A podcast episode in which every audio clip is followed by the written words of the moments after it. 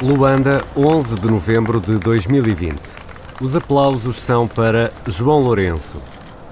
No âmbito das comemorações do 45º aniversário da independência de Angola, o Presidente da República inaugura o Hotel Intercontinental Luanda Miramar, de 5 estrelas.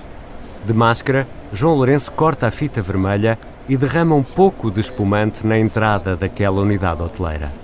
O hotel foi nacionalizado Portanto, no caso concreto desta unidade, todo o investimento foi feito por uma empresa pública, no caso a Sonangol, e acaba por, eh, como ação do, como resultado da ação da PGR, o, a propriedade acaba por regressar a quem realmente fez a totalidade do investimento. E enquanto João Lourenço falava, aqui num som transmitido pela televisão pública de Angola, é a juventude nessa nesta hora, que saiu de uma das ruas. Epá, aqui estamos nos Congolenso. Noutro ponto de Luanda, mais ou menos à mesma hora, centenas de jovens saem à rua para protestar por melhores condições de vida e pela realização de eleições autárquicas. As primeiras de Angola, que deveriam ter acontecido este ano, mas foram adiadas sem nova data. pronto. Começaram a dar tiros, estão a dar tiros. Estão a dar tiro na população. Estão a dar tiro na população. A juventude aqui a fugir. A ditadura está a dar tiro à população. São jovens que protestam nas ruas de Luanda no dia da independência de Angola. Um deles é Luati Beirão, rapper, um rosto bem conhecido de Portugal depois da contestação nos últimos tempos de José Eduardo dos Santos. E aí, pessoal, como viram, a força do MPLA levaram a GoPro, portanto interromperam a live e provavelmente eu continuando com este também onde querer levar o telefone. Não façam isso. Oh senhora, de, deixa então, deixa as pessoas reclamarem. Nós queremos que os nossos filhos cresçam num país melhor. Oh, não quer, deixem em paz. É mesmo nesse momento que vão dizer não façam isso. Estão a ver as pessoas a ser agredidas e a culpa, é do, a culpa é da vítima sempre. Os sons que aqui ouvimos estão em vídeos publicados nas redes sociais durante este dia 11 de novembro de 2020. Vou-lhe só dizer uma coisa, o senhor está em direto para a internet, não adianta pegar no meu telefone, está bem?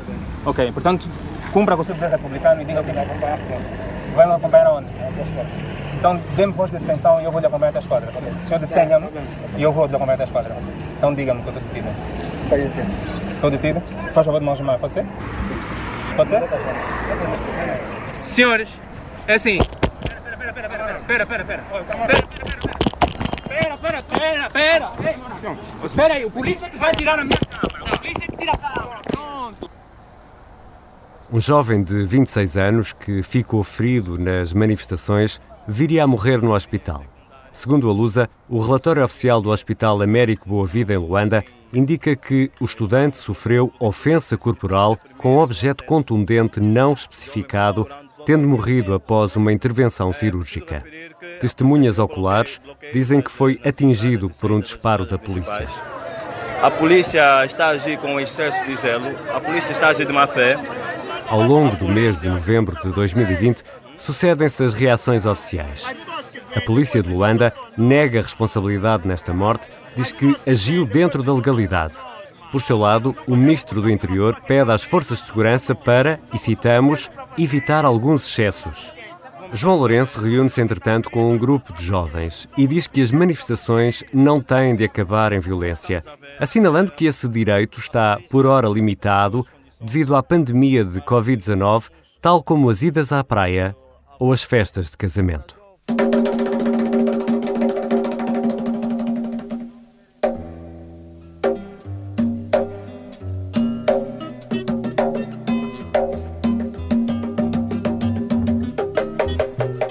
Bem-vindos à Corte de Luanda. Quarto episódio: O Mimoso. João Lourenço assumiu a presidência da República de Angola em setembro de 2017. Em Lisboa, disse que enfiou a mão no ninho de vespas, no ninho do maribondo. Prometeu luta à corrupção, ao nepotismo, à bajulação. Mas nos bairros de Luanda, as queixas continuam. Será que mudou alguma coisa? Neste último episódio da Corte de Luanda, o jornalista do Observador, João de Almeida Dias, mostra-nos o percurso de João Lourenço desde o quintal de casa até à presidência da República. Eu sou o Ricardo Conceição.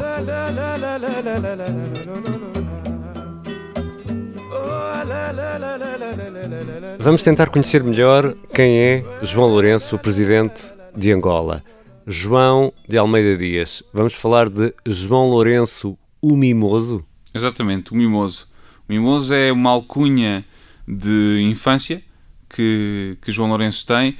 João Lourenço nasceu e cresceu no, no Lubito e, e há uma história que foi contada à Lusa por uma, por uma ex-ama de, de, João Lourenço e também prima, uh, que, que, foi lá tomar conta do, dos primos, ela era mais velha, uh, e ela descreveu à Lusa João Lourenço como um mimoso porque ele era uma criança muito obediente não saía do quintal, foi esta a expressão, que é como quem diz que não sai dos seus limites, sabe muito bem até onde é que pode ir, eh, com quem é que pode ir, provavelmente para sair do quintal tem de ir com a mão uh, do, do, pai ou da mãe, uh, portanto era uma criança muito obediente, daí o mimoso. E como é que uh, João Lourenço, o mimoso, que não queria sair do quintal ou tinha algum receio de sair do quintal, vai para o MPLA? Ele vai, na verdade, já tinha o MPLA dentro da família, digamos assim. O pai dele uh, tinha sido um, um militante uh, anticolonial uh, e, portanto, era, era uma. O combate político não era uma novidade na vida de João Lourenço e na família dele. O pai dele esteve até preso pelas suas atividades ainda no tempo do, do Estado Novo. Um, mas João Lourenço entra no MPLA apenas a seguir ao, ao, ao 25 de Abril e a sua entrada dá-se já em, em guerra civil, portanto, em guerra contra uh, a UNITA. Já e, depois do 25 de Abril. Já depois do 25 de Abril. Um, mas como acontecia muitas vezes à, à altura, nessa altura, com, com os jovens que, que eram vistos como promissores dentro da máquina do MPLA, João Lourenço teve uh, uma, uma grande promoção, que era ir para Moscou ou ir para a União Soviética.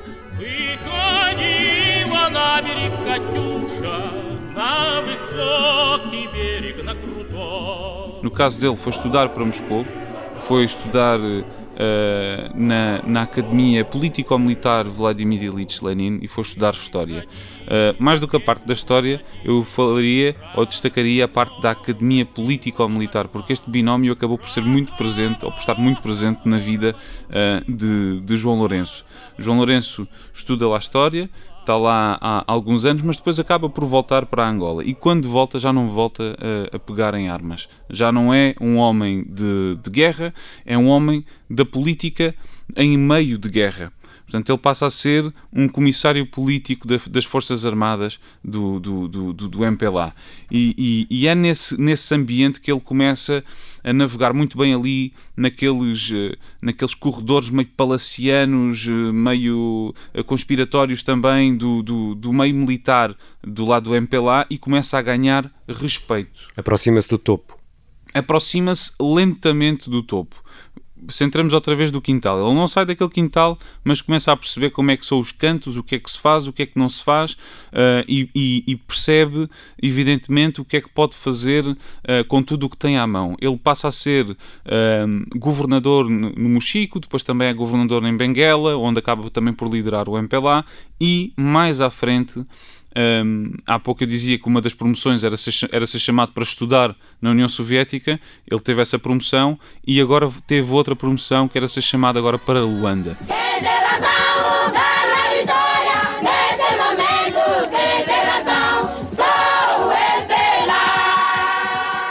Vai ser chamado para Luanda para ser secretário de informação do MPLA em 1992, que é um ano muito importante.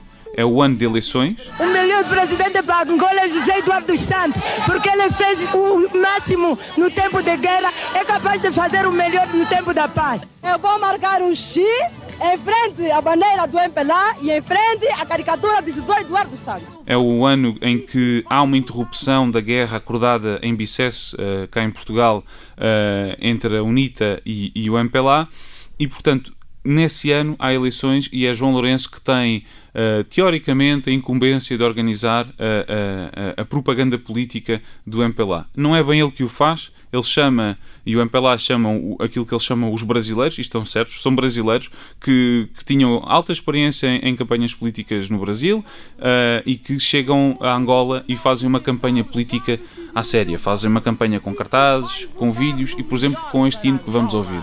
Angola de todos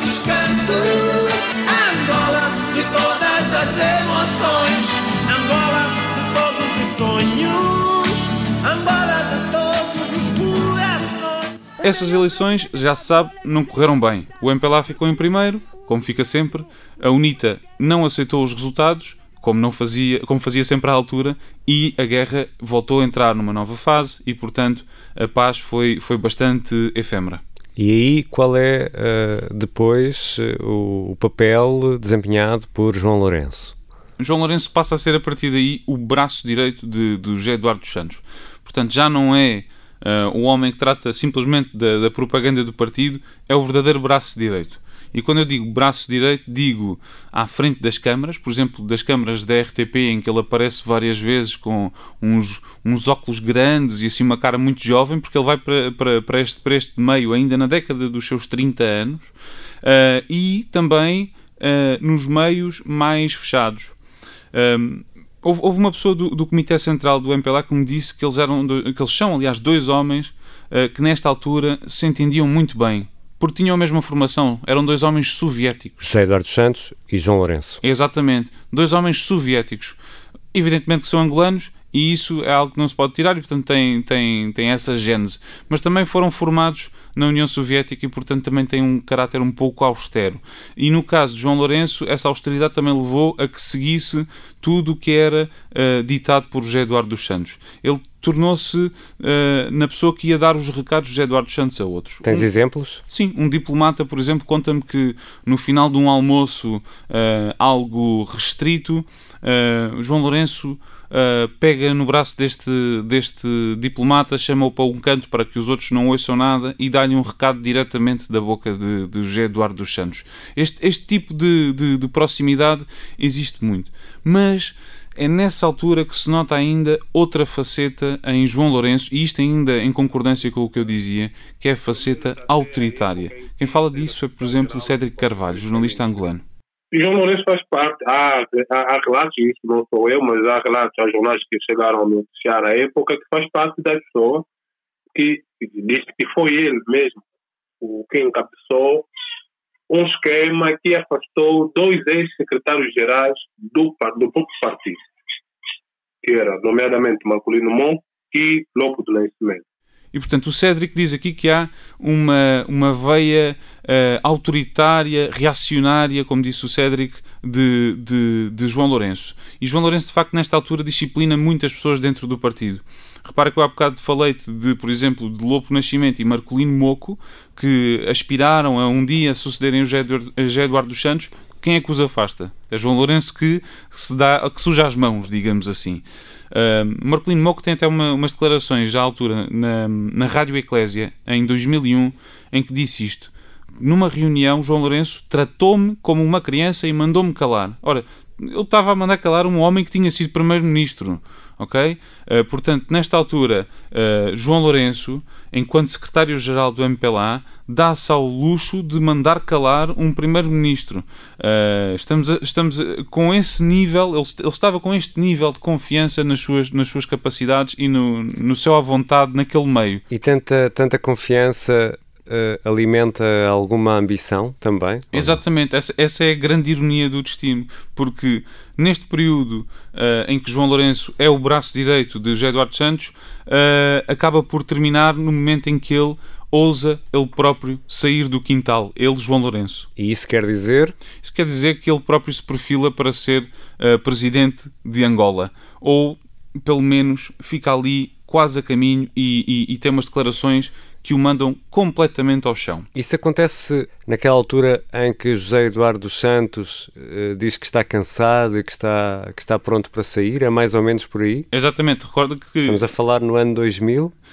Em 2000 ele tem essa, ele tem essa conversa com o tal diplomata que eu dizia uh, e em 2001 voltou a fazê-la numa reunião do Comitê Central do MPLA. Uh, o, o, o, José Eduardo Santos tem, tem uma, umas declarações em que diz que quer as eleições se realizem em 2002 ou em 2003, teremos um ano e meio ou dois anos e meio para que o partido possa preparar o seu candidato para as eleições e esse candidato não se vai chamar José Eduardo dos Santos. Portanto, José Eduardo Santos diz, meus amigos, quando houver eleições, uh, não contem comigo, contem com outra pessoa, comecem já a procurar outro nome. E é nessa altura que João Lourenço põe a cabeça de fora? É dois anos depois disto. Porque entre, entre 2001 e, portanto, dois anos a seguir, 2003, há um acontecimento muito importante, que é em 2002 a morte de Jonas Savimbi e o fim da guerra. Government forces say they killed Savimbi Friday during fighting in Moshiko province. E assim que acaba a guerra, é mais fácil, é mais evidente que terá de haver eleições. Já há condições para haver, para haver eleições. E, portanto, quando, já, quando Savimbi já, já morreu, quando uh, já há paz e quando se percebe que ela vai ficar, ou pelo menos assim se espera, e entende-se que há instrumentos para isso, uh, e aí mérito de José Eduardo Santos, que chama a UNITA até para governar com alguns ministérios, uh, João Lourenço dá uma entrevista ao jornal A Capital e comete o maior erro da sua vida política. Como assim, João Almeida Dias? João Lourenço dá uma entrevista ao jornal A Capital onde acaba por dizer que, uh, e vou citar agora, o presidente dos Santos é muito conhecido do povo angolano e o povo tem uma opinião sobre ele. Se é um presidente sério ou se não é. E nós, enquanto MPLA, pensamos que é sério. E depois remata com esta frase: E sendo sério, acreditamos que ele vai honrar a sua palavra. Ora, a palavra dele era que ia sair e que nas próximas eleições não seria ele o candidato. Portanto, ele diz aqui, uh, diz aqui duas coisas, mas acho que, acho que a mais grave de todas, ou aquela que se tornou mais grave, foi sugerir sequer que o presidente poderia não ser sério. Ao candidatar-se de novo, não é? Exatamente. Ora, o que é que acontece? José Eduardo Santos não se afasta. E há castigo para João Lourenço? Claro que há castigo para João Lourenço. João Lourenço uh, acaba por ter aquilo que uma pessoa muito próxima do, do, dos corredores do MPLA me disse que foi uma regulação de ambições. O partido regulou-lhe as ambições. Essa é uma imagem poderosa. É um eufemismo daqueles, não é? Uh, o que é que acontece? Ele foi para primeiro vice-presidente da Assembleia Nacional. Ou seja, vai de secretário-geral do MPLA que é uma figura altíssima na hierarquia angolana, continua a ser, na altura ainda era mais, e agora vai para primeiro vice-presidente da, da, Assembleia Nacional. Começa uma a chamada travessia no deserto. Mais ou menos, porque eu não acredito que isto seja uma travessia do deserto clássica. Ah, isto não é uma humilhação. Esta história do deserto, da travessia do deserto, isso para mim é uma grande mentira. Justino Pinto de Andrade saiu do MPLA ainda antes da independência de Angola em 1975. Hoje é o líder do partido Bloco Democrático. Foi entrevistado por Dulce Neto em Angola. Se me disserem que, o vice-presidente do Parlamento é o deserto e que o Biro Político do MPLA é o deserto, então acho que é um deserto maravilhoso para muita gente, né? Se o deserto é isso, portanto não, não há nenhuma travessia de deserto. Ele era secretário-geral e deixou de ser secretário-geral mas manteve-se na estrutura dirigente do, do, do, do, partido e do Estado. Ele não vai para o desterro, ele não vai para um gulag, ele não vai sequer para a miséria, antes pelo contrário. Uh, João Lourenço, neste momento, torna-se naquilo que é um aparachique. Ele é um homem do, do, do aparelho. E ele aqui o que ele faz, na verdade, é voltar para o quintal e perceber que fez muito mal em ter uh, ousado sair ou pelo menos desafiar o dono do, da casa, quanto mais do quintal. Uh, e portanto, ele nesta altura uh, senta-se no seu lugar. E sentar-se no seu lugar é, por exemplo, um episódio como este. há uma votação na Assembleia Nacional para criar uma coisa chamada o Fundo Nacional de Desenvolvimento, que ainda hoje existe, que é um, um mecanismo que permite que uh, se façam empréstimos a baixos juros uh, financiados com as receitas do petróleo e dos diamantes em Angola, que, como sabemos, são generosas.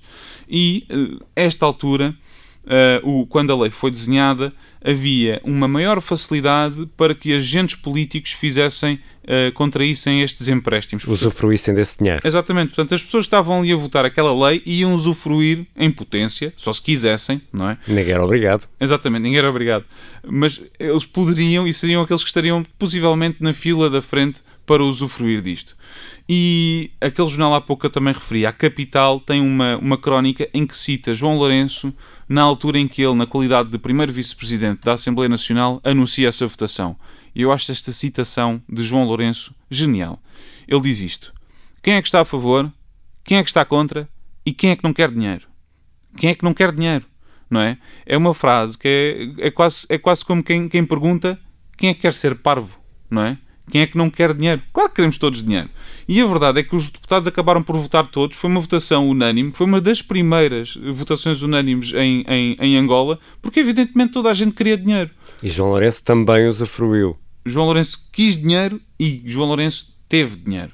Esse é o ponto seguinte e por isso é que eu não acredito, uh, e várias pessoas que falaram comigo também refutam essa ideia de que ele tenha feito uma travessia no deserto clássica. Uh, aliás, são muito poucas as pessoas em Angola que tenham feito isso. João Lourenço chegou a ter 5,42% do, do Banco Sol que é tão somente o chamado Banco do MPLA. É assim que, que, que, que circula. É um dos principais bancos de Angola, bancos de Angola e, portanto, uh, João Lourenço tinha mais do que 5% destas, destas ações vamos lá ver uma coisa, em, não, não seria possível a João Lourenço, com o seu salário de vice, de primeiro vice-presidente da Assembleia Nacional, de ter tanto de um banco. Portanto, evidentemente que João Lourenço, como depois mais tarde viria a, a, a admitir e a dizer, ele também fez parte deste, deste sistema. Portanto, não podemos dizer que é uma travessia no deserto clássica. Deixa-me só fazer-te aqui uma pergunta, João. A mulher dele, nesta altura, uh, era ministra. Ministra do Planeamento, exatamente. É nós, é nesta altura também, não é? Nós saltamos essa parte, uh, mas uh, Ana Dias Lourenço, mulher de, de João Lourenço, uh, é uma conhecida economista. Eles estão juntos desde os anos 80, ao final até dos anos 70.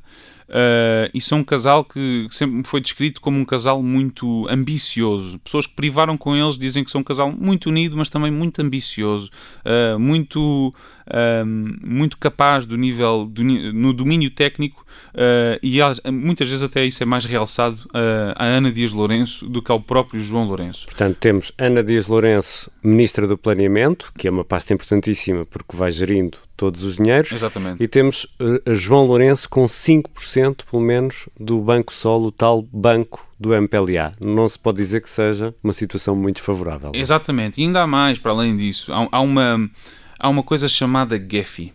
O, a GEFI é, um, é uma holding do MPLA. Ou seja, é um aglomerado de empresas do partido que são empresas de vários ramos, não tem apenas a ver com, com política ou com os negócios. Quando eu digo todos os ramos, digo mesmo todos os ramos. Uh, e dentro, desta, dentro deste, desta holding há uma empresa chamada Orion, que, segundo o MAC Angola, em 2012, era detida em 70% pelo partido e em 5% por Ana Dias Lourenço. A mulher de João Lourenço. Exatamente. E porquê que essa uh, empresa é importante para esta história?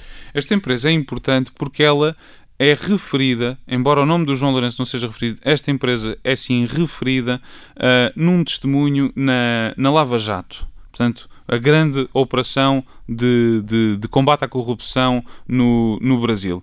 E nessa, nesse depoimento, uh, Mónica Moura, que é uma, uma, uma pessoa que trabalha com a publicidade e propaganda política, acaba por denunciar ali naqueles acordos de delação premiada, uh, acaba por, por descrever ali um esquema em que chega uh, dinheiro de uh, uma empresa muito conhecida que é a Odebrecht, em que dá dinheiro à empresa da própria Mónica Moura, mas este dinheiro depois tem de ser depositado num banco. Consegues adivinhar qual é que é o banco? Então ficou acertado que 30 milhões de dólares seria feito com o partido MPLA e 20 milhões de dólares seria feito com é, através da Odebrecht. Foi assim realmente. Então, esses 30 milhões de dólares eu recebi em três, em três parcelas de 10 milhões de dólares ao longo da campanha. Não foi uma coisa consecutiva, né?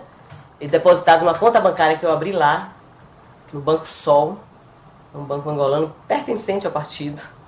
Essas peculiaridades em Angola. Tem um partido tem um banco, um banco gigante, várias agências. É um negócio meio esquisito, mas existe isso lá. Ora, aí está, Banco Sol, sempre. Uh, isto não é nenhuma publicidade ao Banco Sol da minha parte, mas de facto é sempre o Banco Sol, é, é repetidamente o, o, Banco Sol quando estamos a falar destes, destes temas. E portanto, há ali uma parcela de dinheiro em que é declarada, a Mónica Moura usa a expressão tudo bem, tudo direitinho, mas depois há outra parte do dinheiro que já é posta de outras maneiras, menos legítimas. Uh, isto, evidentemente, no relato que a Mónica Moura faz. Uh, nesse, nesse relato, ela não refere refere, não refere João Lourenço, mas acaba por referir uma pessoa muito importante, já lá vamos a essa, que é Manuel Vicente. E ela até quando diz Manuel Vicente até regala os olhos. Portanto, João Lourenço nessa altura não era ninguém uh, que, que seria uh, de destacar, pelo menos para uma pessoa que percebesse alguma coisa da política e do meio uh, da elite angolana, mas, mas também era uma pessoa que conseguia lucrar nesse meio. Portanto, não era digno de menção, mas ainda assim estava lá no meio. E como é que no meio disso tudo Uh, e nessa altura, uh, aparentemente com uma situação uh, mais ou menos confortável do ponto de vista económico, pelo menos é aquilo que nos é dado a, a perceber, ele acaba como Ministro da Defesa. Ele acaba como Ministro da Defesa. Estamos a falar mais ou menos em que ano, João? Estamos a falar em 2014, é quando ele é nomeado, que não é um ano qualquer. É um ano em que Angola começa a ter problemas uh, para os quais a sua elite acabou, e vemos hoje ainda, não preparou o, o país. Estamos a falar da queda do preço do petróleo. Uh, e, portanto, foi uma altura em que algumas ações começaram a ser menos uh, toleradas. O petróleo caiu, uh, no espaço de seis meses, caiu de 110 dólares para 26 dólares, depois acabou por estabilizar nos 30 e tal, 40 e poucos, uh, por barril, evidente. E com esta queda do preço, Angola tem muito menos dinheiro, Angola tem muito menos rendimentos e há pessoas com menos paciência. Isto porque a economia angolana é altamente dependente do petróleo, assim em níveis inimagináveis, ao nível, quase. Ao nível dos 95%. Ou é. seja, há menos dinheiro, zangam-se as comadres, é isso que estás a querer dizer? Exatamente. E há uma, há uma comadre uh, que acaba por ficar uh, zangada com outra, e estamos agora aqui a falar de Cândido Van Dunham. Cândido Van Dunham foi Ministro da Defesa, até que foi uh, apanhado num alegado esquema de sobrefaturação de rações de combate uh, que, que, eram vendidas ao, ao Exército, portanto, enquanto Ministro da Defesa. Ora, isto é posto ao descoberto e João Lourenço acaba por ser o nome escolhido para uh, substituí-lo em 2014. Mas espera, João Lourenço não estava numa lista negra do presidente José Eduardo dos Santos, dos tais delfins atrevidos que foram regulados pelo partido. Certo. Uh, José Eduardo dos Santos uh, parecia não, não esquecer quem tinha um dia desafiado, quem tinha um dia ousado sair do quintal, usando mais esta, esta expressão, uh, mas a verdade é que nesta altura também o próprio José Eduardo Santos sofre com aquilo que começa a ser a fragilidade tremenda da economia de Angola depois de um boom tremendo que começou ainda nos anos de, no início dos anos 2000. Um, e é nesta altura em que começa a, aparecer uma dinâmica dentro do MPLA que só muito mais tarde é que nós cá fora uh, percebemos. E é possível que ainda hoje não percebamos totalmente. Que dinâmica é essa? O que... É uma dinâmica em que, ao contrário daquilo que nós pensávamos, e acrescento eu, ao contrário de que possivelmente e provavelmente José Eduardo dos Santos pensava, o MPLA é um partido com vida própria. Ou seja, o José Eduardo dos Santos era o arquiteto da paz, era o camarada presidente e, até um certo ponto, mandava no partido. Mas não fazia tudo isto sozinho. E João Lourenço acaba por ser um, promovido a, a Ministro da Defesa um pouco nesta lógica, em que, já com uma maior fragilidade, José Eduardo Santos, que nesta altura já estava doente, já estava mais fragilizado, ainda mais cansado, portanto, se ele já estava cansado em 2000 e em 2001, fazemos ideia, em 2014. Em 2012, em eleições gerais, fui eleito presidente da República e impulsado para cumprir o mandato que, nos termos da Constituição da República, ter, termina em 2017. Assim, eu tomei a decisão de deixar a atividade política ativa em 2018.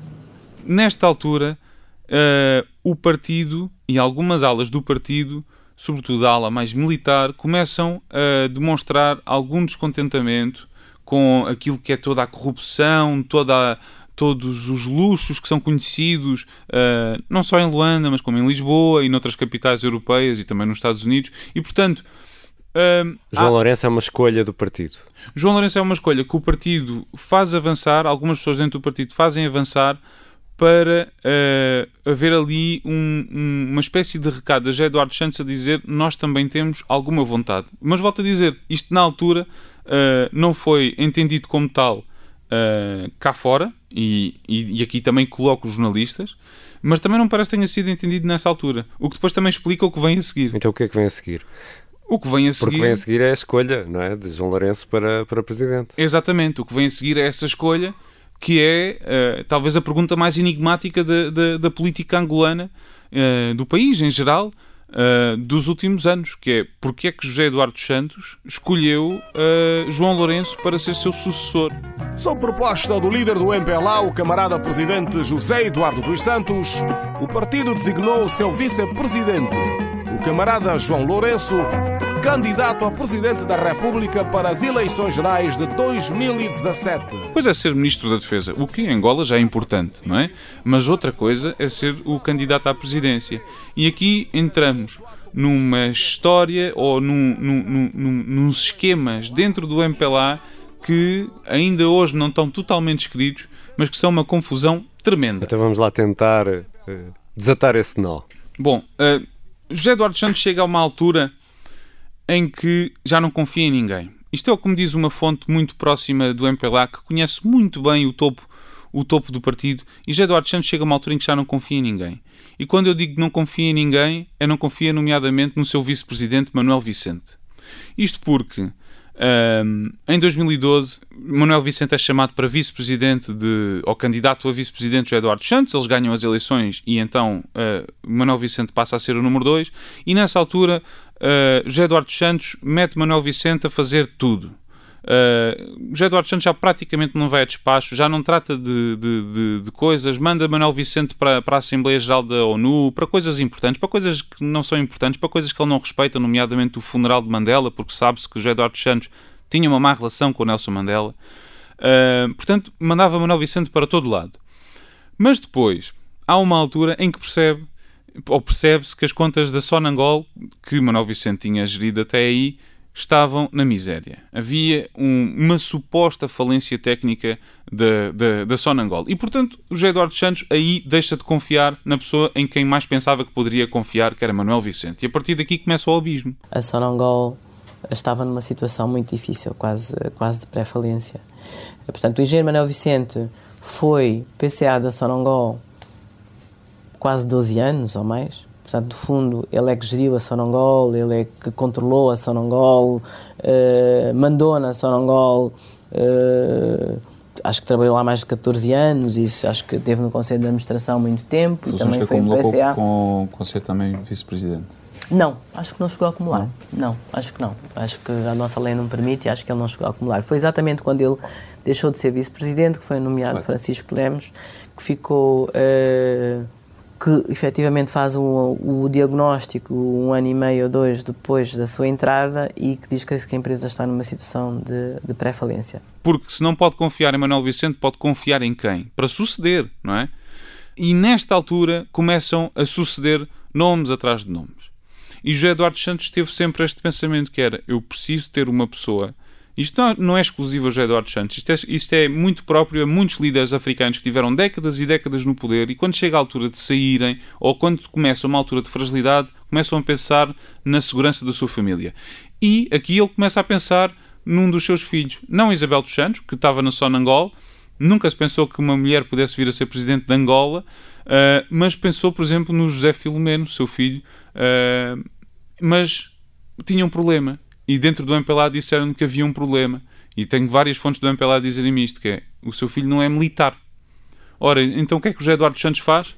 Promove o filho a brigadeiro. Só que isso não é respeitado dentro do partido. Então, parte para um, para um novo nome.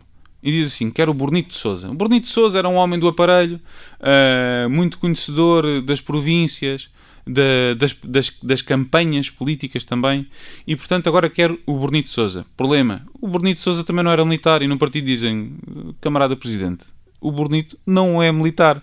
E, portanto... E havia ali um militar à mão. É, exatamente. João Lourenço. Evidentemente que houve outros nomes pelo meio. Se eu, se eu, começasse aqui a dizer os outros nomes, não saíamos daqui. Mas a verdade é que João Lourenço acaba por ser aquilo que é descrito como um, um mal menor. E é, e é nesta altura em que talvez José Eduardo Santos comece a perceber, mas ainda não totalmente, que as coisas podem não vir a correr bem. Porque, repara numa coisa, ele sugeriu muitos nomes e eles foram sempre negados pelo partido. E só o facto de ele ter sugerido nomes que não eram de militares, e ele sabendo que era, que era, que era isso que o, que o partido queria, eram militares, e ele ao insistir nisso, não estava a dar o devido valor ao, ao partido. Mais uma vez, tal como aconteceu com a escolha para Ministro da Defesa, é o partido que escolhe então quem é o presidente, quem vai ser o presidente. Exatamente. Com um pormenor, o José Eduardo Santos acaba por, por, por, pedir ou por ter uma cedência do partido, que é Bonito Souza fica como uh, vice-presidente uh, de João Lourenço. E ainda uma terceira, aliás, que tem a ver com a continuação do próprio José Eduardo Santos como presidente do MPLA. Não de Angola, mas do MPLA. E, portanto, ele acaba por, por fazer esta, esta cedência de ter João Lourenço como presidente e tem, por outro lado, dois elementos, que é Bonito Souza, a vice-presidente, e ele próprio, a, a presidente do, do MPLA. Mas isto acabou por não servir para grande coisa. Justino Pinto de Andrade, líder do Bloco Democrático, apresenta uma outra teoria. Eu penso que o, José Eduardo, naquela, naquela, naquele seu estilo de, de homem de equilíbrio, pensou, agora vou pôr um meio umbundo no poder. Então, eu penso que o José Eduardo fez esta leitura. Porque havia uma grande contestação, porque só vocês que mandam, os quimbundos, já é o Neto, depois o José Eduardo, Agora, se vem o Nandô, é um outro quimbundo, se vem não sei o quê, é outro quimbundo. E eu penso que ele uh, fez uma escolha com base neste raciocínio de equilíbrio étnico. Este é do Lubito, portanto, vão, vai neutralizar algum eleitorado potencial da UNITA. E João Lourenço assume esse papel de candidato à presidência da República e logo na campanha eleitoral começa a mostrar e a dar sinais de que há ali uma ruptura com José Eduardo Santos. Mais uma vez, não vimos isto uh, à altura, mas soubemos agora. Soubemos nós, observador, através de, de várias conversas com fontes, e dentro do partido dizem-nos isto. Uh, João Lourenço adotou um slogan que uh, o José Eduardo Santos já tinha utilizado antes, que era Melhorar o que está bem e corrigir o que está mal. Vamos melhorar o que está bem e corrigir o que está! O voto certo! Número 4. O candidato! João Lourenço! E a bandeira! Empela! Ora, uh, ao fazer isto, uh, acaba por haver ali uma ideia de continuidade de um para outro. Problema. Durante a campanha... Problema para José Eduardo Santos Durante a campanha, uh, ao início da campanha, a equipa do José Eduardo Santos estava na campanha de João Lourenço e dava-lhe discursos para, para ele ler. Portanto, os discursos eram escritos por outra equipa que não a sua.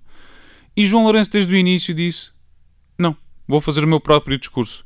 Uh, e, portanto, ao fazer isto, João Lourenço já demonstra ali uh, uma, um desejo de independência e, e de um certo descolamento uh, a vários níveis de José Eduardo Santos, que mais tarde se veio a concretizar em medidas muito concretas já quando ele se tornou presidente. Quem é verdadeiramente patriota apoia ou não o combate à corrupção. E aí uh, torna-se praticamente no exonerador implacável. Foi essa a alcunha uh, que vingou nas redes sociais e em, vários, em, em, vários meios. Há até um cuduro em honra a João Lourenço, uh, em que, enfim, se exalta essa, essa decisão de exonerar tudo e todos. João Lourenço, estás a trabalhar, João Lourenço, o puta gostar, João Lourenço, exonera, João Lourenço, exonera. Bom, uh, na verdade eu disse exonerar tudo e todos, mas na verdade também não foi bem isto uh, foi, uh, sobretudo, a exoneração de pessoas muito próximas do, de, clã. do José Eduardo dos Santos. E quando digo muito próximas, estou mesmo a falar de muito próximas, estou a falar da família. Uh, os filhos que tinham a concessão para a TPA2, o Coriandu e a Xé dos Santos, foram exonerados. José Filomeno Santos também foi exonerado do Fundo Soberano de Angola e Isabel dos Santos foi exonerada da Sonangol. E isto cria aqui uma posição em que João Lourenço uh, está a assumir uma ruptura com, com o passado. Depois podemos eh, tentar discutir se isto é uma coisa uh, mais de marketing do que, do que outra coisa. Mas para todos os efeitos, há aqui um corte muito claro com, com José Eduardo Santos. E ele consegue cimentar e tem vindo a cimentar essa, essa posição de distanciamento. Tá, há, há outras histórias eh, que, que mostram isso também, não é? Sim, há uma, há uma história que, que, que se passa já no, no Congresso de 2018 do MPLA. Uh, e neste congresso, João Lourenço é chamado a falar no pódio e, e José Eduardo Santos era presidente do MPLA, mas já se sabia que ia deixar de ser presidente nessa altura, nesse congresso. Portanto, já não era presidente de Angola, continuava do partido e ia ali sair. Portanto, isso era mais um problema resolvido para, para, para João Lourenço. Exatamente. E, no fundo, uh, ele já estava ali a sair de cena já não, já não fazia nada, mas estava na primeira fila. E o que é que João Lourenço faz? Faz um discurso em que saúda o, o arquiteto da paz, o camarada presidente, José Eduardo dos Santos. Trouxe a tão almejada paz definitiva, o perdão e a reconciliação nacional entre irmãos antes desavindos. Mas depois destrói-o. Uh, ele faz um discurso em que eh, faz uma lista de males a corrigir em Angola, diz que esses males são, por exemplo, a corrupção, o nepotismo, a bajulação, a impunidade, faz ali uma série de, eh, de afirmações, dizer que, se tem de perseguir a corrupção, doa a quem doer. Quer dizer, naquele pano de fundo era evidente que a mensagem era dirigida àquele senhor de 70 e tal anos, sentado na primeira fila, que só por acaso tinha sido presidente de Angola e seu antecessor. Isto é, isto é mau que chegue para a figura de, de José Eduardo Santos. Estes males apontados aqui são o inimigo público número um contra o qual temos o dever e a obrigação de lutar e de vencer. Pior ainda era que aquele auditório onde isto correu estava cheio porque era, era uma sessão da juventude do MPLA, então de repente estamos a ver ou, e a ouvir centenas de jovens naquela sala a rirem e a aplaudirem como se fosse uma, uma, uma, revolução ali em curso, que não foi bem isso, mas ainda assim estavam a rir e a aplaudir. Uh, todas as declarações em que João Lourenço atacava de forma, uh, não diria literal, mas bastante clara, José Eduardo Santos e, e, e, e talvez os seus os últimos anos no, no, poder. Portanto, isto foi uma cena destruidora e que deixou José Eduardo Santos numa posição já muito frágil. Isso deve ter sido uma situação uh, muito, muito difícil para José Eduardo Santos, que pouco tempo depois deixa Angola, segue para, para Barcelona e nunca mais voltou a Angola. Exatamente. Uh, ele sai do país. Uh, ninguém sabe certamente se ele voltará ou não, mas muitos palpitam que já não o fará, pelo menos em vida. João Almeida Dias, há uma dúvida que se mantém.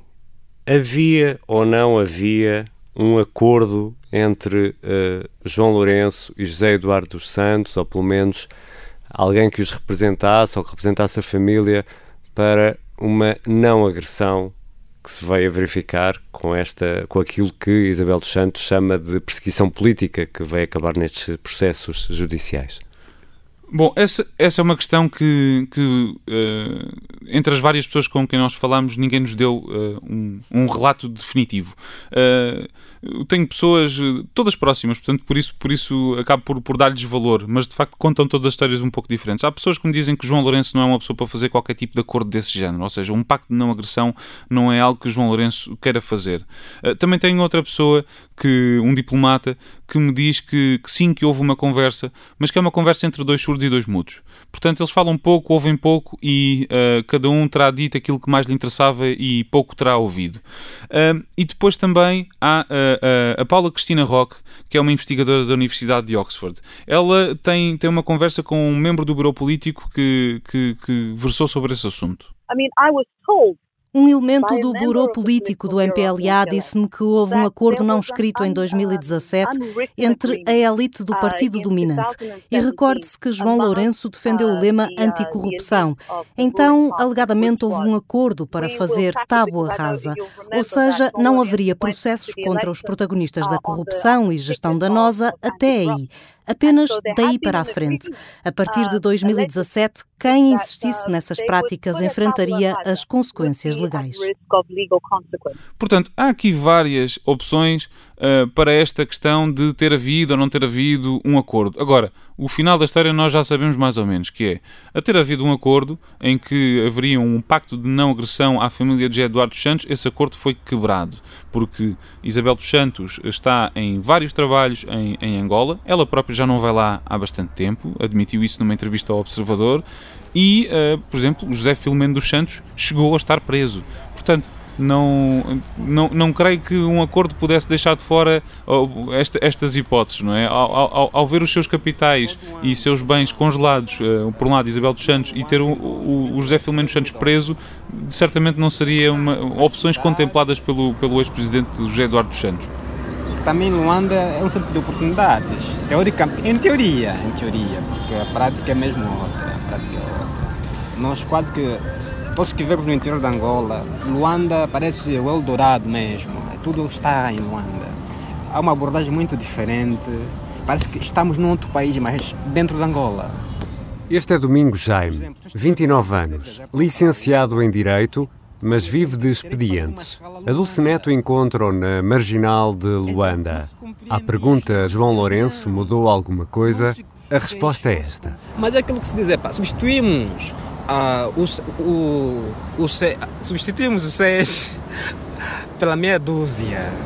Olha, só, só substituímos a pessoa, mas as práticas continuam a coisa. Domingo Jaime quer ser escritor e na mão segura uma cópia dos Miseráveis de Vitor Hugo. E isto nem nenhum homem, nem Napoleão Bonaparte muda um, um império, sei lá. É preciso que, que os cidadãos sejam mais ativos, mas para tal é necessário investir fortemente na educação, que é a princípio. Eu, pelo menos, de, já, também já, já, já dei aulas e tudo mais, é mesmo calcanhar daqueles da Angola. E para acabar esta conversa, João, que futuro terá João Lourenço? É um presidente de pedra e cal na presidência de Angola? Vai cumprir os mandatos e sair? Eu vi uma imagem nas redes sociais uh, em que havia uma montagem com quatro imagens angolanas. Uma era aquela cerveja angolana, a Cuca. Outra era o Calulu. A outra era uma fotografia da Baía de Luanda. E a outra era João Lourenço. E a pergunta era esta: se tiver de abdicar de um, qual é que é? Se isto fosse em 2017, 2018, na altura em que se faziam kuduros em honra ao exonerador implacável João Lourenço, tenho a certeza que se calhar até alguém poderia prescindir talvez da Baía de Luanda ou do Calulu, acho que da Cuca não. Da Cuca acho que não, sim. Mas também não quereriam uh, abdicar de João Lourenço. Agora, a história em 2020 é muito diferente, parece-me. Um, João Lourenço tem, tem uma, uma, uma, uma postura de combate à corrupção no início, mas a verdade é que isso não teve uma repercussão na, na, na qualidade de vida das pessoas. Uh, eu falei até com a Cisaltina Cutaia, que é, que é a pessoa que lidera a Open Society em Angola, que tem uma, uma, uma interpretação muito interessante da maneira como João Lourenço combate ou não a corrupção e a maneira como ele olha para o MPLA. É melhor ouvirmos o que é que ela tem para dizer. Eu sempre achei que o dilema de João Lourenço seria entre salvar o Estado ou salvar o MPLA. E ainda não sei bem dizer qual é que ele preferiu salvar. Portanto, há este, há este dilema que a Cisaltina tem e que, na verdade, muitos angolanos têm, que é o que é que João Lourenço quer salvar no meio disto tudo. Portanto, ele já não tem a carta branca para fazer tudo. E depois há outro elemento que é muito importante, que já falámos sobre ele, que é o preço do petróleo. O preço do petróleo voltou a descer, está muito por baixo, muito dificilmente volta a subir para os níveis da outrora e sequer até para níveis que sejam minimamente saudáveis. E, portanto, João Lourenço tem este problema pela frente, tem uh, uma grande cidade que é Luanda, que é das maiores cidades de Angola e, daquela, e é aquela que cresce mais depressa uh, em África, não em Angola, em África. Uh, e, portanto, tem ali uma série de problemas que terá de tentar resolver. E será difícil arranjar os meios para isso. Não quer dizer que o MPLA não seja um partido hegemónico, não quer dizer que o, que o presidente não tenha grande poder mas vida fácil não terá. E se é para fazer apostas, eu aposto que João Lourenço não vai durar o tempo todo de José Eduardo Santos. José Eduardo Santos só houve um e não parece que venha a haver outro. Mas para todos os efeitos, João Lourenço tem poder, mas também não tem um poder uh, inquestionável. E esse é o grande desafio uh, dele próprio. Agora, não, já não tem a popularidade de outrora, já não lhe fazem coduros e, portanto, eu diria que ele vai ter de encontrar outra maneira para conseguir satisfazer a população angolana. João Lourenço já cumpriu três dos cinco anos de mandato na Presidência da República. Neste quarto e último episódio da Corte de Luanda, ficamos a perceber como chegou à presidência e os desafios que enfrenta num país muito débil do ponto de vista económico e social.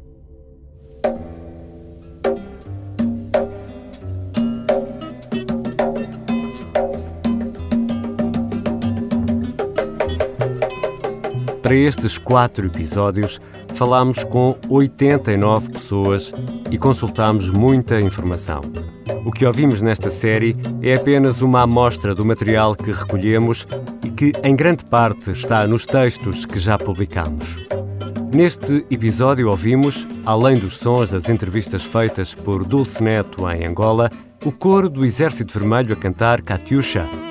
Ouvimos também sons do MPLA como aqueles das campanhas eleitorais de 1992 e de 2017. Escutamos ainda a CNN a anunciar a morte de Jonas Savimbi, o testemunho de Mónica Moura no caso Lava Jato e que está disponível no YouTube. Há também Isabel dos Santos em entrevista ao Observador. E tivemos Kuduro, dos Linkdep, com João Lourenço e Zunera. E claro, Balumequeno de Bonga, esta música que estamos a ouvir e que nos acompanha nestes quatro episódios. A sonorização é da Beatriz Martel Garcia. Este é um podcast da Rádio Observador que está disponível no site e nas habituais plataformas de podcast. Eu sou o Ricardo Conceição.